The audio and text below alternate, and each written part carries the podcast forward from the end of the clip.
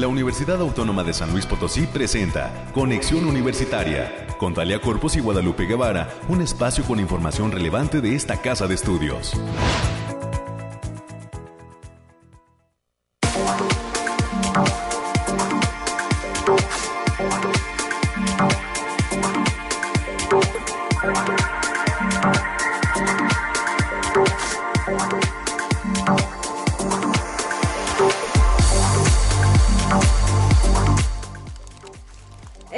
Mañana de lunes 14 de marzo del año 2021 y estamos iniciando una emisión más de Conexión Universitaria. Soy Talia Corpus, le agradezco a usted el favor de su sintonía y le pido que se quede con nosotros hasta las 10 de la mañana porque tenemos un programa lleno de invitados e invitadas que nos van a dar a conocer información relevante sobre lo que sucede en nuestra institución.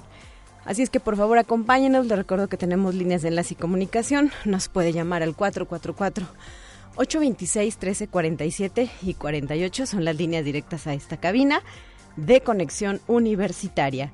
Y entrando en el detalle de lo que tenemos preparado para hoy, le adelanto que estaremos conversando a las 9.20 de la mañana con el doctor Froilán Eloy Hernández Castro, investigador de la Facultad de Ingeniería. Él nos va a hablar sobre la participación del equipo NULPRT en el International Collegiate Programming Contest, que se está en el cual participaron, como lo decíamos, desde esta entidad académica universitaria. Y a las 9.30 de la mañana vamos a conversar con Evelyn Barbosa, es estudiante de la Facultad de Medicina, y el día de hoy nos trae la invitación a la cena titulada Consentido, Cena a Ciegas. Mientras que a las 9.45 de la mañana tendremos la oportunidad de platicar sobre la campaña Dona un libro para la nueva biblioteca del Instituto de Física. Por este motivo estarán con nosotros la maestra Susan Paola Ponce García, administradora de esta entidad académica, y el licenciado Gustavo Montalvo Bravo, quien es responsable de esta biblioteca. Con ello, en nuestras secciones de costumbre daremos forma a esta emisión de Conexión Universitaria. Eh, usted nos escucha a través de las frecuencias de casa, el 88.5 de FM, el 1190 de amplitud modulada en la ciudad de San Luis Potosí, capital, y el 91.9 FM desde la ciudad de Matehuala, con cobertura en diferentes municipios del Altiplano Potosino. Para el resto del mundo, ya lo sabe, usted nos puede escuchar a través de radio y televisión.uslp.mx, la página web de eh, pues nuestra estación y en Spotify nos encuentra también si en alguna ocasión no tienes eh, oportunidad de escuchar esta transmisión en vivo ahí eh, se encuentra colocado el podcast de Conexión Universitaria. Agradezco el apoyo como cada mañana de Anabel en los controles técnicos como parte del equipo de radio y televisión USLP y del maestro Efraín Ochoa en eh, la producción de este espacio de noticias. Son las 9 de la mañana con 4 minutos y es momento de iniciar con la información del día.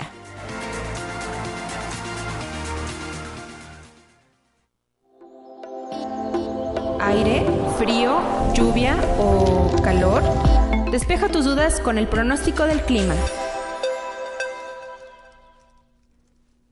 Y Alejandrina Adalemés ya se encuentra con nosotros desde el Laboratorio de Variabilidad Climática para dar pie a este reporte.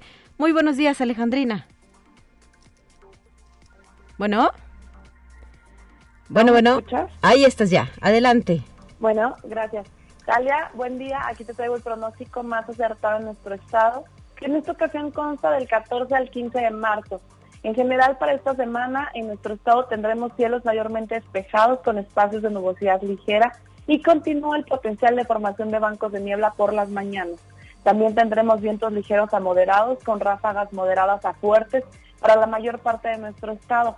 Estas condiciones se presentan debido a los efectos del Frente Frío número 35 que cruzará por territorio potosino y estará caracterizado por, por fuertes vientos y un canal de alta presión que mantendrá los cielos despejados.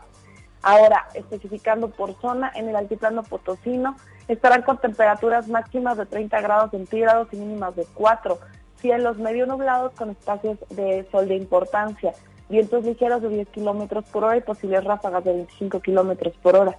En la zona media tendrán temperaturas máximas de 33 grados centígrados y mínimas de 7. Cielos medio nublados con lapsos de sol de importancia. También habrá precipitaciones generalizadas en zonas de la sierra y se esperan vientos ligeros de 15 kilómetros por hora y posibles ráfagas que pueden ser moderadas, de ligeras a moderadas, que pueden superar los 30 kilómetros por hora. También en la Huasteca Potosina se encontrarán con temperaturas máximas de 34 grados centígrados y mínimas de 15. Cielos medio nublados con espacios de sol de importancia, vientos ligeros de 10 kilómetros por hora y posibles ráfagas que pueden llegar a sobrepasar los 20 kilómetros por hora. Y en la capital Potosina se presentarán temperaturas máximas de 30 grados centígrados y mínimas de 8. Cielos mayormente despejados con lapsos de nubosidad ligera. Vientos ligeros de 10 kilómetros por hora y posibles ráfagas que pueden llegar a superar los 25 kilómetros por hora.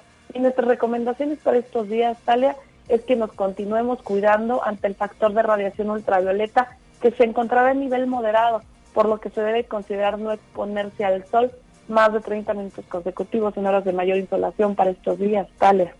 Excelente, muchísimas gracias por el reporte, Alejandrina, y saludos al Bariclim, que tengan un excelente inicio de semana. Gracias, bonito inicio de semana.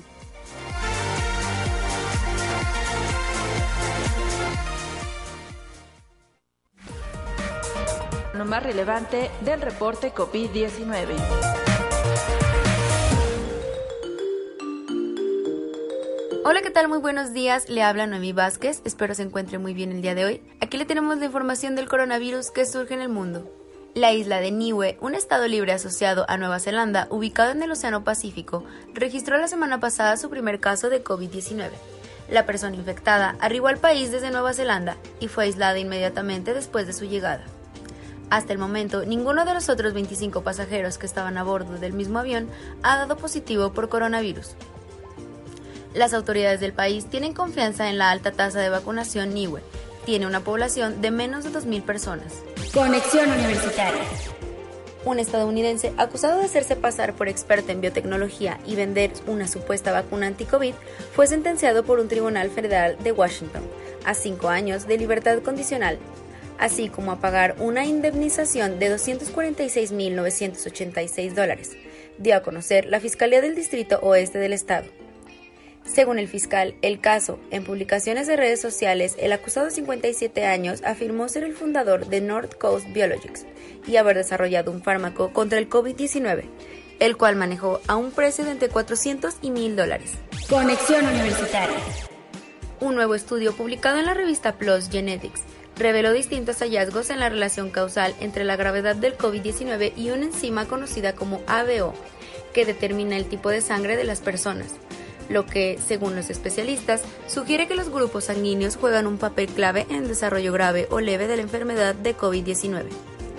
Durante el primer año de la pandemia, estudios sugirieron que las personas con sangre tipo A tenían un mayor riesgo de padecer complicaciones más severas al contraer el coronavirus que otras. Conexión Universitaria. El Centro Nacional de Investigación de Epidemiología y Microbiología Gamaleya de Moscú anunció el inicio de la primera fase de ensayos de un cóctel a base de anticuerpos monoclonales contra el COVID-19. En la primera fase participarán solo voluntarios sanos que recibirán el medicamento dentro de tres semanas y permanecerán bajo observación durante un mes. Si los resultados de la primera etapa concluyen con éxito, se procederá a la segunda, en la que individuos enfermos recibirán el fármaco. Esto ha sido todo por hoy. Muchas gracias por escucharnos. Recuerde seguir las medidas anti-COVID y no dejar de cuidarse. Hasta pronto.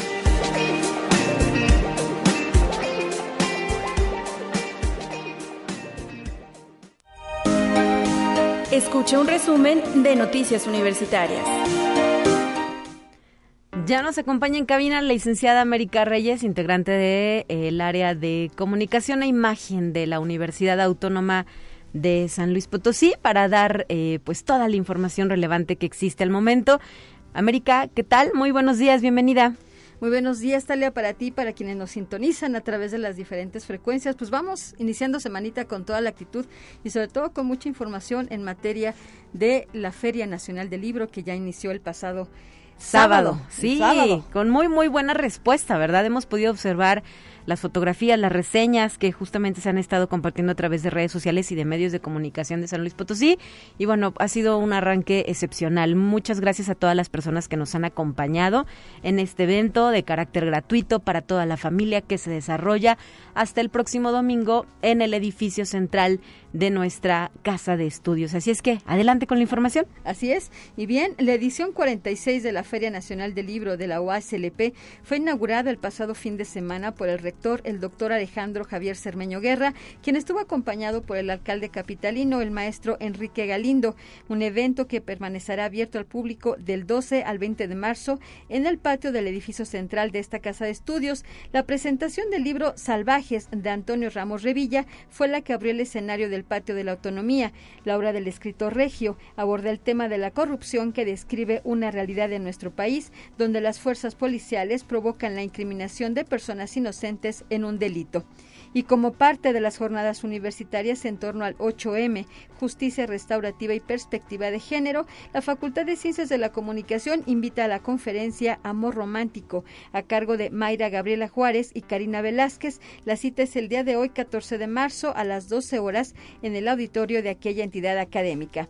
Y en el marco de esta 46 edición de la Feria Nacional del Libro, Juan Villoro presentó dos de sus obras, La Tierra de la Gran Promesa, en la que desarrolla a través de sus personajes una metáfora del México contemporáneo, y La Última Flecha, Ramón López Velarde, en el Colegio Nacional, que es una antología que, viene que tiene como objetivo discutir la herencia viva que dejó López Velarde con sus palabras.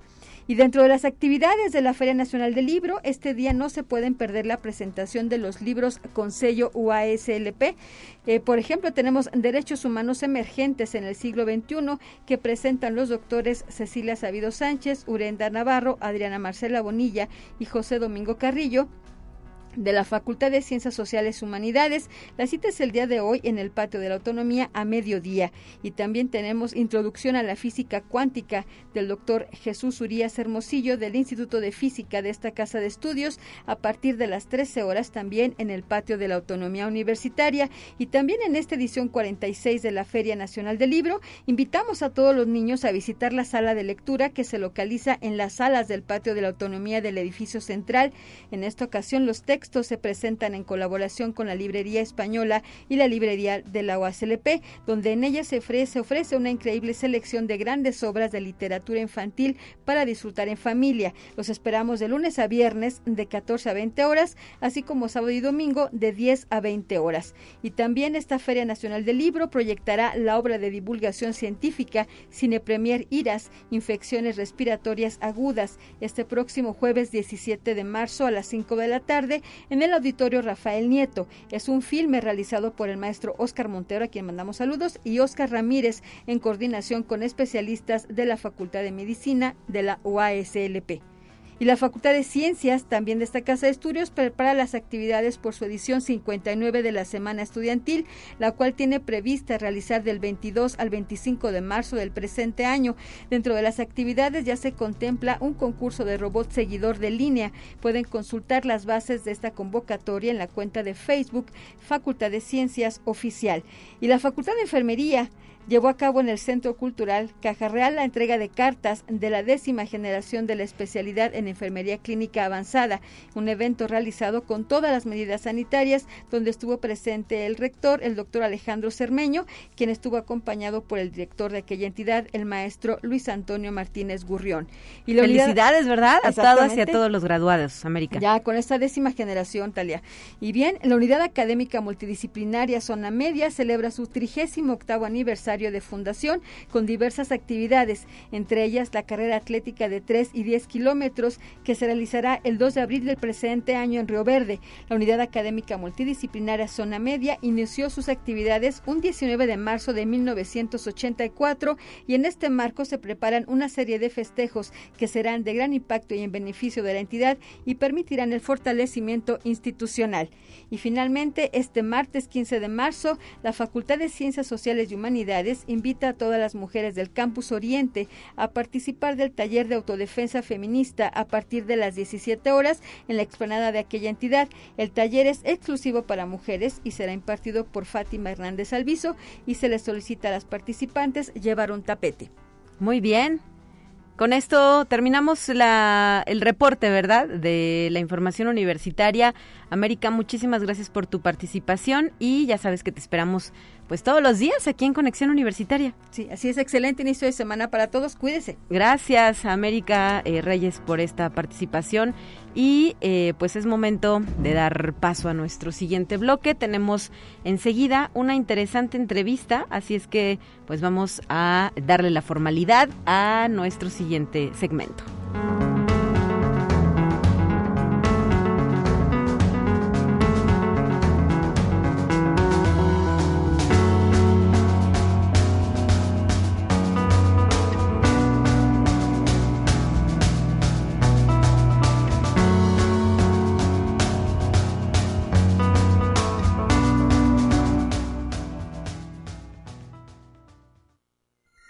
Presentamos la entrevista del día. Y agradecemos que se encuentren en cabina desde la Facultad de Ingeniería el doctor Froilán Eloy Hernández Castro. Gracias, doctor, por acompañarnos en esta ocasión. Bienvenido.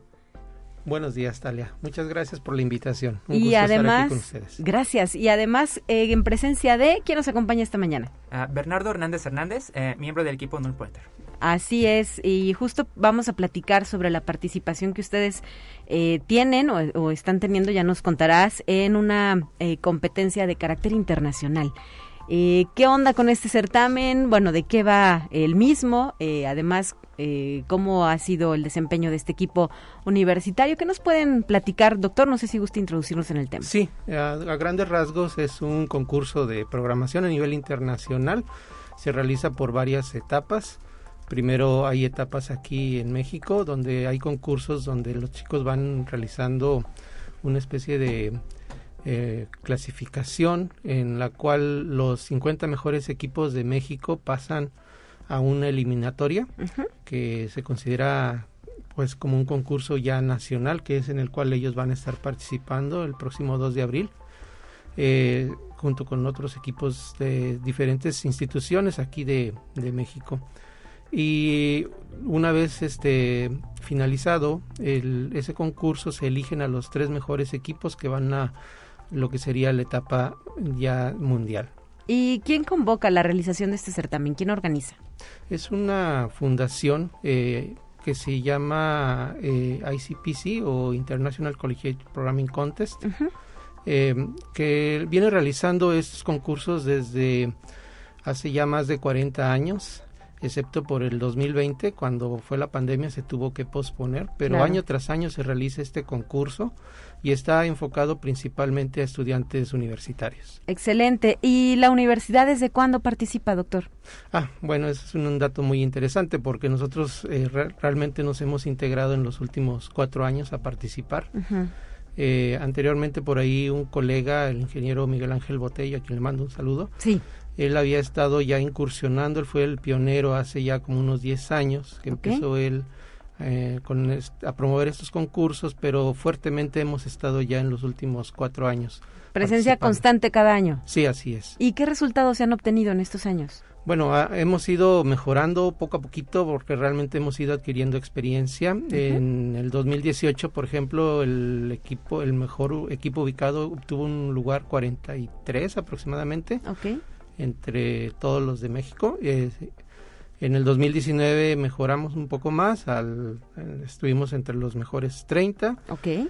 en el 2020, bueno, se pospuso y se hizo hasta el 2021. Este, quedamos entre los primeros 15, si no me equivoco. ¿Y hoy, este año, cuál es la expectativa con el equipo que han formado? Eh, pues hay una gran expectativa. Este, obviamente esperamos eh, estar entre los mejores 10 y tenemos buenas eh, posibilidades de asistir al mundial ya que bueno los chicos en el concurso clasificatorio quedaron en el lugar número 4 eh, actualmente excelente y quiénes de qué carrera participan en este equipo Ah, son de la carrera. de qué carrera? Sí, son ahorita en esta vez el equipo está formado por estudiantes de la carrera de Ingeniería en Sistemas Inteligentes. Muy bien. ¿De algún semestre en específico? Pues son de diferentes semestres, tenemos estudiantes que son de quinto semestre, séptimo semestre, noveno semestre. Muy bien, de la, por decirlo así, de la mitad de la carrera para adelante, ¿verdad? Sí, sí, aunque ellos pueden participar desde su primer semestre. Muy bien. Y Bernardo, ¿qué nos puedes decir sobre esta experiencia? Platícanos eh, cómo eh, surgió el interés de participar en la integración de este equipo, quién los convocó y pues eh, cómo ha sido esto, este capítulo en tu vida estudiantil. Ah, yo he estado participando en concursos de este estilo desde que estoy en la preparatoria, de matemáticas, de, eh, de programación. Este, y concursos similares. est- conocí a uno, uno de los miembros del equipo, de hecho a ambos, este, desde antes, este, a un compañero Joel Salazar y a Hermes, es un- que es menor que yo. Sí. Este, nos conocimos desde la Olimpiada de Informática, que es un concurso muy similar, pero para preparatorias. Sí. Y quisimos evolucionar un poco al nivel este universitario. Nos Ujú. juntamos este y empezamos el equipo. De hecho, yo, esto, yo igual que Yoguel y igual que Hermes, este, estamos concursando los concursos desde que entramos a la carrera. Y como dijo el profesor, hemos estado mejorando poco a poco conforme van pasando los años. Es Claro. una gran experiencia ah, porque debido a este concurso he tenido grandes oportunidades de carrera, he tenido este un, un gran desarrollo en mis conocimientos algorítmicos técnicos. Ujú.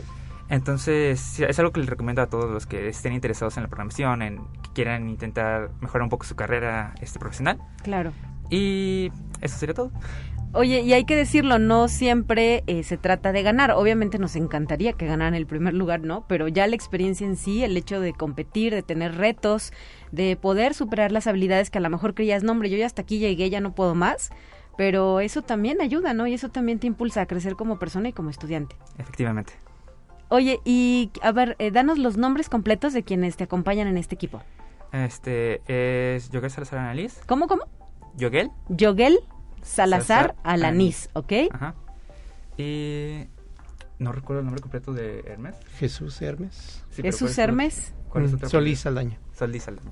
Son ustedes tres. Sí. Perfecto. Eh, eh, ¿Cuándo inició el certamen? Eh, ¿En qué mes? ¿En este, ¿En este año empezó? Ah, hay- es por etapas. Este, la primera etapa es el Gran Premio de México. Eso empezó, si mal no recuerdo, por septiembre. Más o menos, sí. Por septiembre del año pasado, este, el concurso terminó como tal, este, en febrero con el, el repechaje, que es, un, es una forma extra de entrar al concurso nacional. Nosotros pasamos de forma normal. Sí.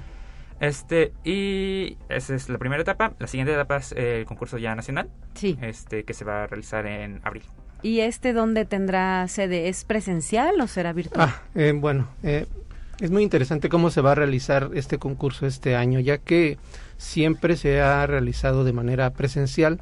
En el 2020 por la pandemia se pospuso y decidieron realizarlo en el 2021 eh, de manera virtual. Eh, nunca se había hecho así.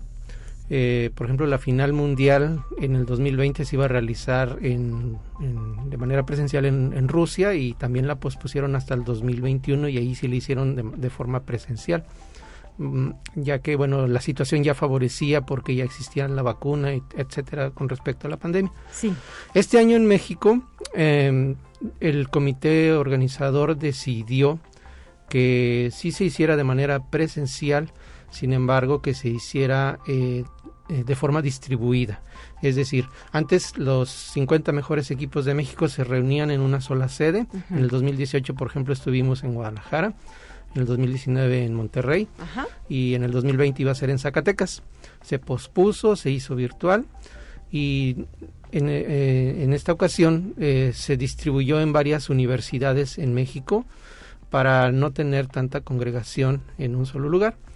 Y se va a hacer, por ejemplo, en la Autónoma de Zacatecas, va a seguir ahí fungiendo como sede, pero también en, en Aguascalientes, en Guanajuato, en Monterrey, en Guadalajara, Ciudad de México y en Chihuahua. Son siete sedes en México.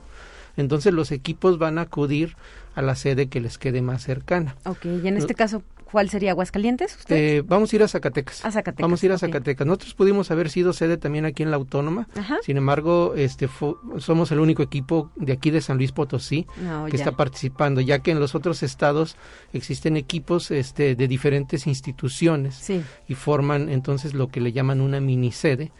Eh, y aquí nosotros fuimos el único, eh, eh, desafortunadamente, eh, para San Luis. Y pues sí, quisiéramos invitar a otras instituciones también aquí del Estado que- a que se unan a este concurso para ir fortaleciendo. ¿Y qué premios hay o qué estímulos se les otorgan a los jóvenes que resultan ganadores en las diferentes etapas? ¿O solamente la final tiene premio? Eh, en lo que es el Gran Premio de México, como dijo Bernardo, es una etapa clasificatoria. Sí. Y anteriormente se otorgaban premios en efectivo, alrededor de 5 mil pesos para el primer lugar. Eh, no recuerdo bien exactamente los montos. Este año no nos han eh, informado. informado porque el problema eh, se surgió ahora con los patrocinadores, ya que no se va a realizar en, un sol, en, una, sola, una sola sede. Normalmente ahí acuden las empresas eh, grandes de tecnología como Facebook, Microsoft, Google, y ellos patrocinan el evento y son quienes finalmente aportan los premios. En este año incluso pues nos vimos afectados al momento de que distribuyeron en diferentes sedes porque anteriormente los chicos este, les cubría el hospedaje, la alimentación, el acudir a esos concursos y en esta ocasión no. En esta ocasión cada equipo tiene que correr con sus propios gastos ya que no va a haber patrocinadores Okay. y no nos han informado en este momento si va a haber o no va a haber premios. Bueno, pues así la situación y pues son los coletazos de la pandemia, ¿no? Así a es. los temas de ciencia desafortunadamente se Así presentan.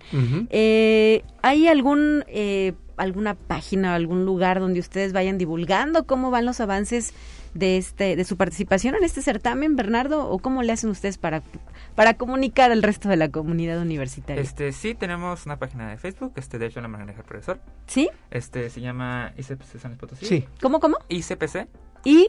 ICPC. ICPC San, San Luis Potosí, que son las siglas del certamen, Ah, ¿verdad? certamen, Exactamente. Así es. ¿Y qué significa el nombre del equipo? Bueno, ayúdame a pronunciarlo, yo Ah. no lo supe decir. Null Pointer ah, es eh, en programación, Ajá. especialmente en lenguajes como C++. ah, null Pointer es una palabra reservada. Una palabra reservada es algo que está dentro ya del sistema, dentro del, del lenguaje de programación. Sí. En este caso, null pointer significa un apuntador vacío, es decir, una sección de memoria este, que está reservada para decir que no hay nada ahí. Entonces, es, es, lo que, es un nombre que es, eh, nos pareció que sonaba bien.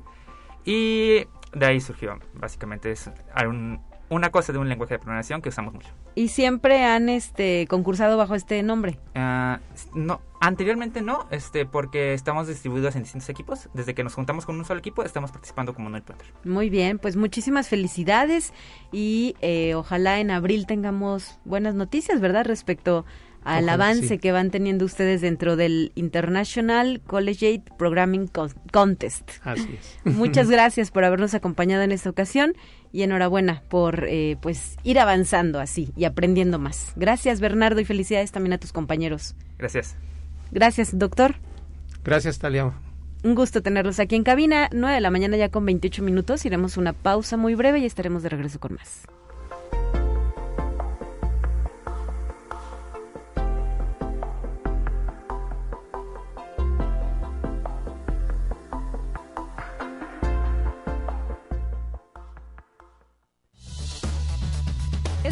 De ir a un corte.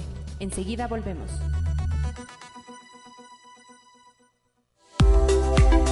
Continuamos en conexión. Volvemos con más temas. Te presentamos la entrevista del día. Y esta mañana, desde la Facultad de Medicina, agradecemos que se encuentren en cabina dos estudiantes de esta entidad académica. Evelyn Barbosa, ¿cómo estás, Evelyn? Buenos días. Hola, muy buenos días, Talia. Muchas gracias. Y Jessica Flores, ¿cómo estás, Jessica? Bienvenida. Muchas gracias, Talia, también. Gracias por estar ustedes con nosotros y además por traernos esta invitación que hacemos extensiva a nuestro auditorio, al público de Conexión Universitaria. Una cena que tiene ciertas características muy particular que está próxima a realizarse. Platíquenos de qué va este evento. ¿Quién empieza? Eh, yo, si gustas, bueno, antes de empezar como tal de platicar de la actividad, queremos platicar un poco de nuestra asociación. Nosotros somos parte de SOPOMEF, que es la Sociedad Potosina de Médicos en Formación. Esta asociación está en la Facultad de Medicina, acaba de estrenarse, por así decirlo, y pertenece también a nivel nacional a la MEF, que es la Sociedad Potosina, digo, Asociación Mexicana de Médicos en Formación, Ajá. y esta a su vez pertenece a una asociación internacional. Dentro de estas asoci- asociaciones, perdón, está el Comité de SCOT, que es el Comité Permanente de Derechos Humanos y Paz, donde Jess y yo formamos parte. Este comité se encarga más que nada de hacer actividades en pro del humanitarismo, en pro del desarrollo humano, en pro de los derechos humanos y del medio ambiente. Y es por eso que hacemos extensiva esta invitación del día de hoy. Una cena con sentido, una cena ciegas. Y pues Jessie nos va a platicar un poquito más acerca de lo que trata esta actividad. Claro, y cuándo, principalmente, cuándo se va a llevar a cabo. Bueno, esta actividad va a ser el día viernes, primero de abril, a las 7 de la tarde, en el restaurante El México de Frida. Eh, bueno, esta actividad tiene un costo de 400 pesos. Esta actividad, bueno, todo ese dinero recaudado va a ser para una organización que es el Impasidevi, el Instituto para Ciegos y Débiles Visuales Ezequiel Romo. Excelente. ¿Y qué más hay que decir? Ah, bueno, pues esta actividad está eh, en conjunto con la Consejería de Alumnos de la Facultad de Medicina, junto, como ya lo mencionó, con el Instituto Ipasidevi. Eh, consta de, bueno, las cenas ciegas es en el restaurante que ya mencionó mi compañera. Entras, eh, se te pone una venda en los ojos y, bueno, agarraditos de la mano, de los hombros, vamos.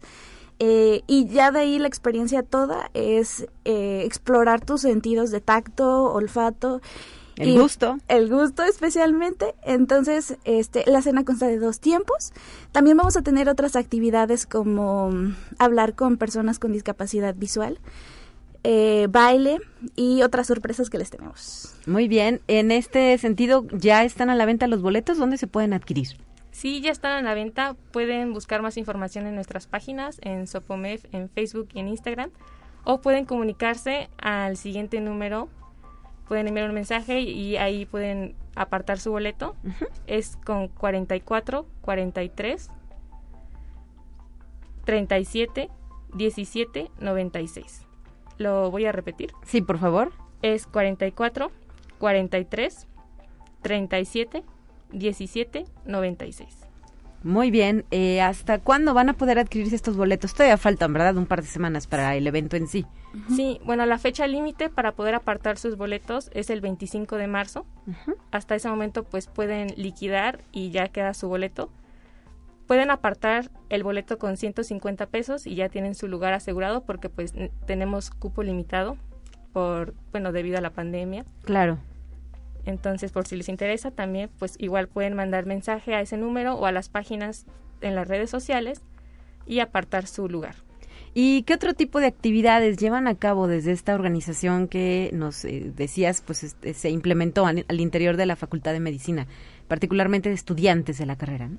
Sí. Bueno, esta asociación tiene varios comités. Sí. En el comité donde estamos, SCORP, hemos realizado, bueno, no sé si escucharon acerca de una colecta de trenzas que hubo Hace tiempo, ¿verdad? Hace tiempo, ajá, fue organizado también por nuestro comité en conjunto con la Consejería de Alumnos.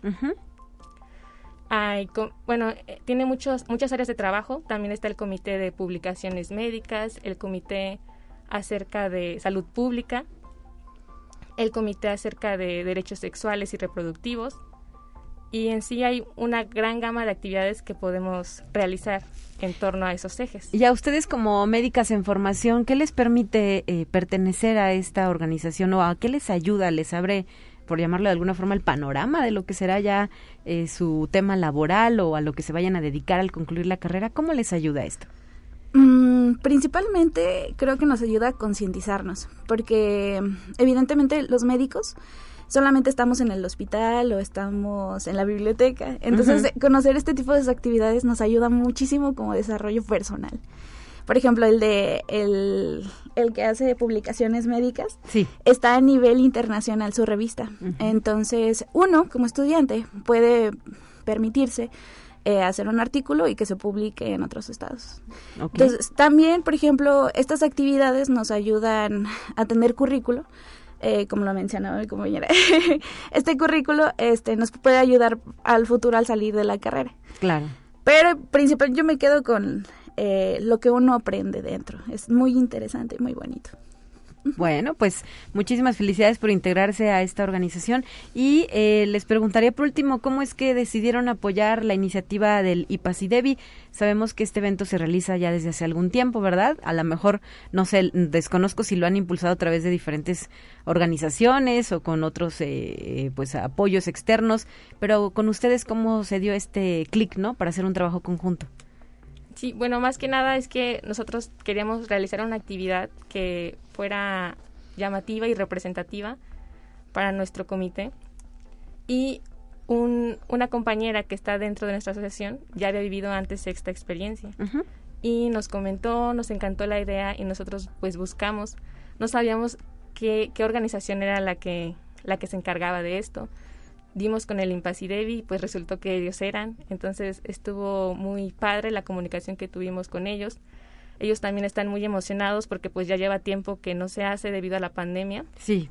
Entonces también están poniendo todo de su parte y pues más que nada porque esta actividad es para ayudar, ¿no? Para ayudar al instituto porque el instituto se encarga de apoyar al estudio de jóvenes de adolescentes con alguna discapacidad visual. Así es. Sí, y sabemos que desde otras instancias, por ejemplo, recuerdo específicamente un proyecto de la Facultad del Hábitat que estaba enfocado a apoyar eh, justo pues la lectura, ¿no? A facilitar con alguna regleta, si mal no recuerdo, eh, un proyecto que además ganó un premio Em, eh, pues la labor que se lleva a cabo dentro de este Instituto para Ciegos y Débiles Visuales que tiene como sede la ciudad de San Luis Potosí. Así es que pues ahora ustedes a través de la Facultad de Medicina también apoyan el desarrollo de este tipo de organizaciones de beneficio social. Pues chicas, muchísimas gracias por habernos acompañado estudiantes de nuestra Facultad de Medicina, Evelyn Barbosa y Jessica Flores. Que les vaya muy bien en el evento y reitérenos sus redes sociales para que también ahí la sigan y estén pendientes de las actividades que ustedes lleven a cabo. Sí, muchas gracias. Eh, bueno, en nuestras redes sociales, en Facebook estamos como Sopomef, S-O-P-O-M-E-F. En Instagram igual, sopomef punto guion bajo. También pueden seguir a las redes de Consejería de Alumnos de la Facultad de Medicina. Igual están así tal cual el nombre en las redes sociales para enterarse acerca de más actividades que vamos a abrir al público en general. Muy bien, SOPOMEF, ¿verdad? Específicamente son las siglas de la Sociedad Potosina de Médicos en Formación. E invitar a quienes no forman parte que se integren con ustedes. Sí, claro que sí. Eh, está, en realidad es una asociación dentro de la Facultad de Medicina. También están alumnos de ciencias ambientales, próximamente alumnos de fisioterapia y yo creo que próximamente vamos a tener que cambiar el nombre de la asociación. sí. ¿verdad? Porque no todos son médicos en formación. Sí, es Nos faltan los de enfermería. bueno, al inicio no sabíamos que podíamos extenderla a, más público en general, ya después se dio. Y pues sí, yo creo que sería un paso que, que próximamente podrían estar dando. Muy bien, bueno, pues en cuanto esto suceda, vienen y nos platican para hacer extensiva la convocatoria al resto de las eh, de los futuros profesionistas del área de la salud. Sí, exacto. Muchísimas gracias, Talia, por el espacio. Gracias a ustedes por habernos acompañado en cabina. Bienvenida siempre, muy buen día. Buenos días. Gracias. Son ya las 9 de la mañana con 40 minutos y tenemos más información. Vamos a nuestras siguientes secciones.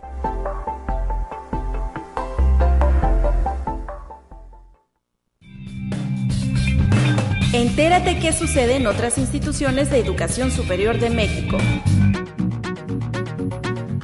La Universidad Autónoma de Querétaro firmó un acuerdo con la Universidad Antropológica de Guadalajara que las vincula a nivel académico y de extensionismo en los aspectos artísticos y culturales. El acercamiento permitirá el intercambio de publicaciones a través del fondo editorial y trabajos de educación continua entre ambas instituciones. La rectora de la Universidad Autónoma de Querétaro, doctora Teresa García Gasca, auguró buenos resultados en esta alianza. Conexión Universitaria. La Universidad Nacional Autónoma de México y la Universidad de Costa Rica pondrán en marcha el Laboratorio Binacional de Análisis y Síntesis Ecológica, especializado en temas geográficos, ecológicos y genómicos, en el cual estudiarán la biodiversidad principalmente de Latinoamérica. Además, crearán la cátedra Lin Margulis, enfocada a enriquecer la docencia, investigación y difusión de las ciencias biológicas. Conexión Universitaria. El Instituto Michoacano de Transparencia, Acceso a la Información y Protección de Datos Personales, que encabeza Areli Yamilet Navarrete Naranjo, felicitó a la Universidad Michoacana de San Nicolás de Hidalgo por haber obtenido el 100% de transparencia en la última evaluación realizada por el organismo autónomo. Ante el rector Raúl Cárdenas Navarro, la presidenta del IMAIP aseguró que la Universidad Michoacana se ha constituido como ejemplo a seguir en materia de transparencia. Conexión Universitaria. El Centro de Investigaciones Químicas de la Universidad Autónoma del Estado de Morelos entregó al rector Gustavo Urquiza Beltrán su informe de labores en la sala de juntas de la Rectoría. Víctor Barba enfatizó que el reto para esta unidad académica universitaria es la reapertura de las áreas y la configuración de los laboratorios para que la comunidad estudiantil y de investigadores retomen sus actividades.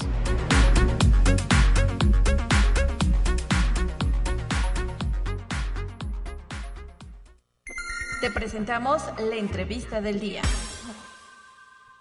Y en los siguientes minutos vamos a platicar sobre la implementación de la nueva biblioteca del Instituto de Física, que además está impulsando la campaña titulada Dona un libro. Así es que por este motivo en la línea telefónica se encuentra el licenciado Gustavo Montalvo Bravo, quien es responsable de esta nueva biblioteca. Muy buenos días, gracias por estar con nosotros, bienvenido. Oh, buenos días, Natalia. Buen día, gracias por, la invitación a su noticiero. Y eh, pues eh, platíquenos sobre el arribo de esta nueva biblioteca del Instituto de Física, dónde se ubica, eh, cuándo empezó a prestar el servicio y sobre todo pues hay que invitar a donar libros para poder crecer el acervo.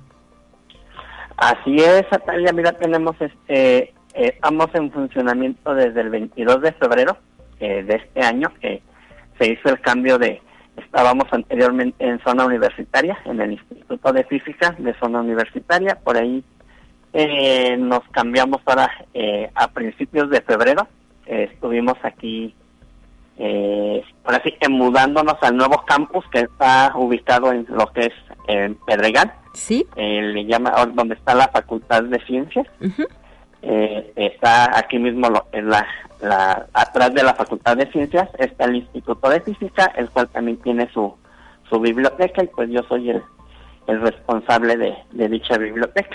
¿Ya existía la biblioteca antes del Instituto de Física? Claro que sí, la biblioteca siempre ha funcionado desde que se fundó el Instituto de Física. La biblioteca también funcionó a la par del instituto, por allá por 1959, si por ahí no me, las fechas no, no, no me, no me, ¿Fallan? no me fallan, por allá empezó también la, el instituto como tal y la biblioteca también empezó a la par que ellos.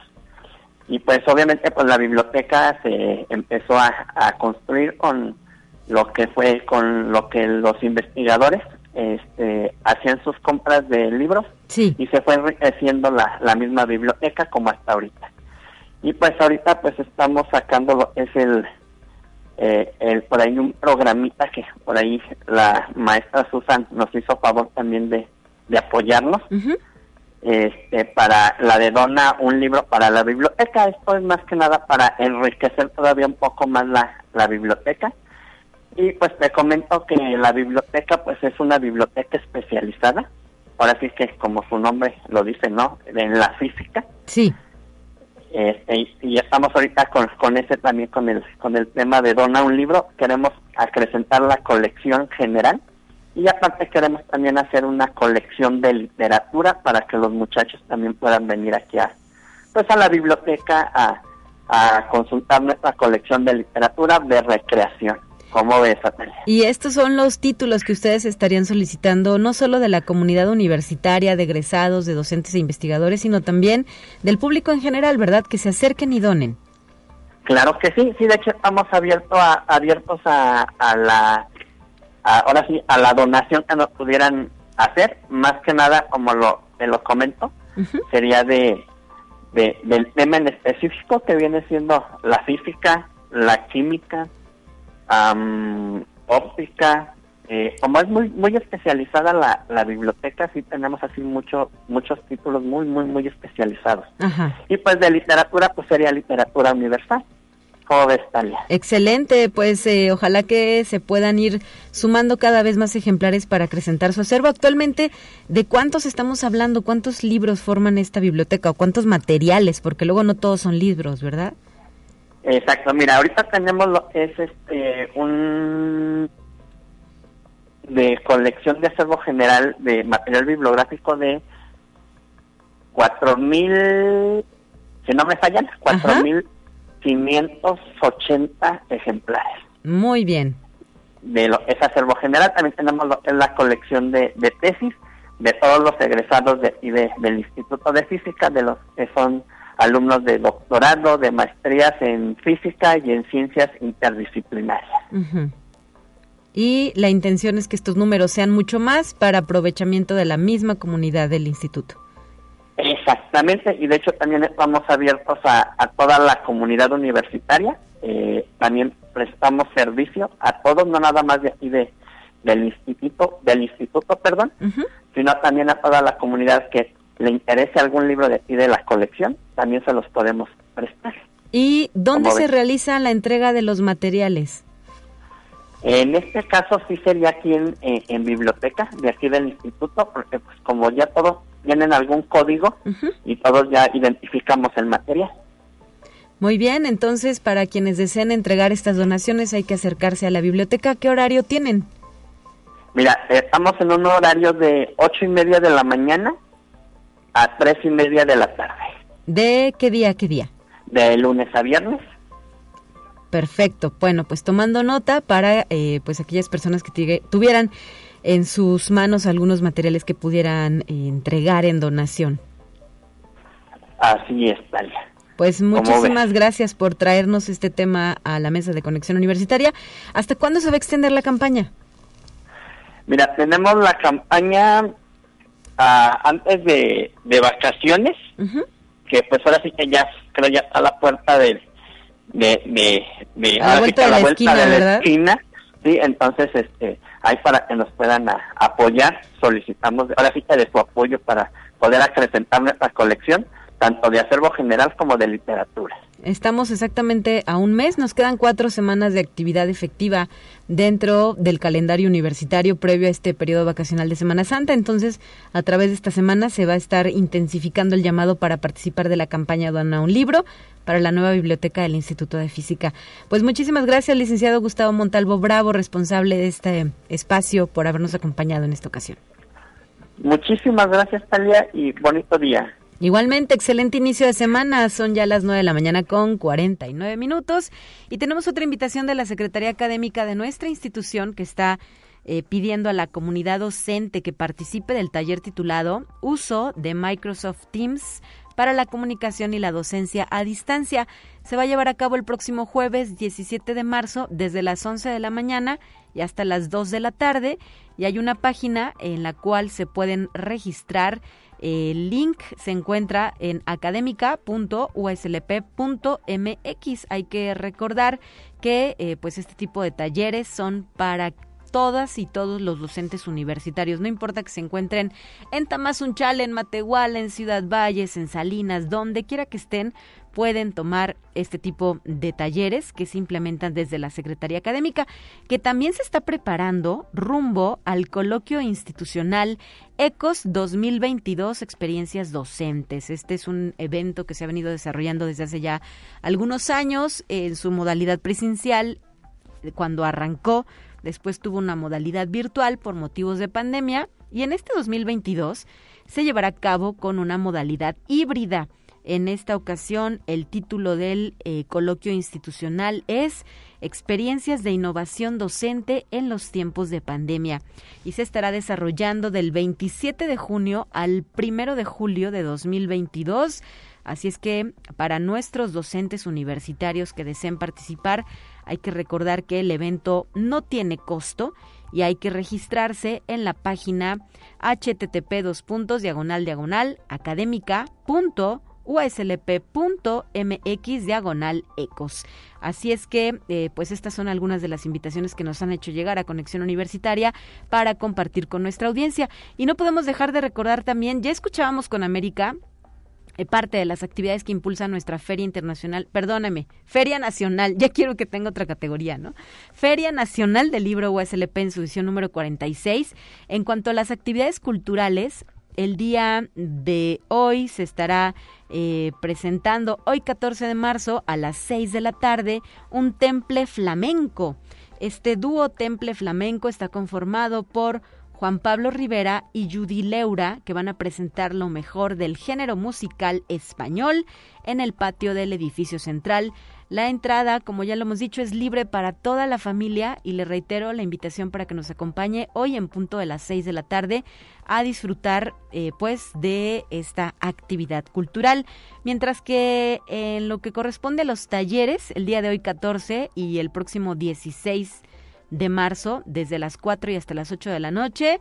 Se estará desarrollando el que lleva por título Esta historia la escribes tú, taller de escritura para principiantes a cargo de Andrea Olvera, donde eh, se está registrando la participación de jóvenes y adolescentes mayores de 15 años. También se va a efectuar en el patio de la autonomía y son algunas de las eh, múltiples actividades que trae consigo nuestra edición número 46 de la Feria Nacional del libro. Em, le reitero la invitación para que venga al patio del edificio central. Si nunca ha venido, le prometo que será una gratísima experiencia. Si ya nos ha acompañado, pues usted sabe, ¿verdad?, lo que significa venir a este a esta gran sede que es el edificio central, pasar un buen rato, escoger los mejores títulos, lo, lo más nuevo, lo eh, que le llame la atención. Hay de todo, para todos los gustos, desde los chiquitines que empiezan con esta onda de los cuentos, las leyendas, las historias, em, hasta eh, textos especializados o de tipo académico para nuestras y nuestros docentes e investigadores. Son ya las 9 de la mañana con 53 minutos. Nos vamos a la última sección de este programa. Vienen ya los temas de ciencia, y pues me despido con esto, deseándole a usted un excelente arranque de semana. Espero eh, pues que mañana esté de regreso con nosotros aquí en Conexión, al frente de la conducción. Ya lo sabe mi compañera Guadalupe Guevara, presentando la información actualizada de lo que sucede en nuestra universidad. Soy Talia Corpus y me, me despido deseándole un excelente inicio de semana. Hasta la próxima.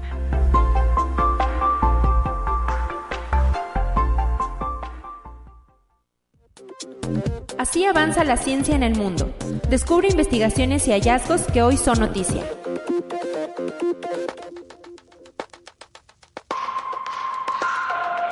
El fundador de SpaceX, Elon Musk, tiene previsto volar a Marte para 2030, así lo reveló la cantante canadiense Claire Elise Boucher, conocida por su nombre artístico de Grims, en una entrevista con Vanity Fair. La idea de colonizar el planeta rojo no es nuevo para Elon Musk, quien tiene como objetivo construir allí una ciudad autosuficiente de un millón de habitantes para el año 2050. Conexión Universitaria. La compañía británica de biotecnología Oxitec anunció que recibió la aprobación de la Agencia de Protección Ambiental de Estados Unidos para liberar mosquitos modificados genéticamente en el marco de una prueba piloto en Florida y California son insectos machos modificados derivados del mosquito Aedes aegypti, portador de enfermedades como el Zika, el dengue y la fiebre amarilla, que están diseñados para producir crías infértiles. El objetivo es reducir las poblaciones locales del insecto y combatir las enfermedades que transmite. Conexión Universitaria los precios al contado del uranio alcanzaron un nivel récord.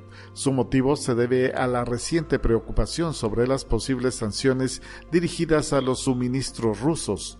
El precio del combustible nuclear comercial de referencia UXU 308 ascendió a 59.75 dólares por libra la industria nuclear de Estados Unidos solicitó a la administración Biden no imponer sanciones a la importación de uranio desde Rusia para mantener bajos los precios de la electricidad, pues las centrales nucleares de Estados Unidos son alimentadas por uranio ruso. Conexión Universitaria con la ayuda de telescopios especiales, un equipo de científicos observó por primera vez el curso de un proceso de aceleración en una nova. Se trata de un nuevo evento astronómico cataclísmico que causa la aparición súbita de una aparente nueva estrella. Las observaciones realizadas con el Observatorio de Rayos Gamma revelaron que la nova crea una onda de choque que rasga el medio arrastrando partículas con ella y acelerándolas hasta alcanzar energías extremas. Sorprendentemente, la nova parece hacer que las partículas aceleren a velocidades que alcanzan el límite teórico. Los especialistas indican que este descubrimiento ha sido publicado en la revista Science.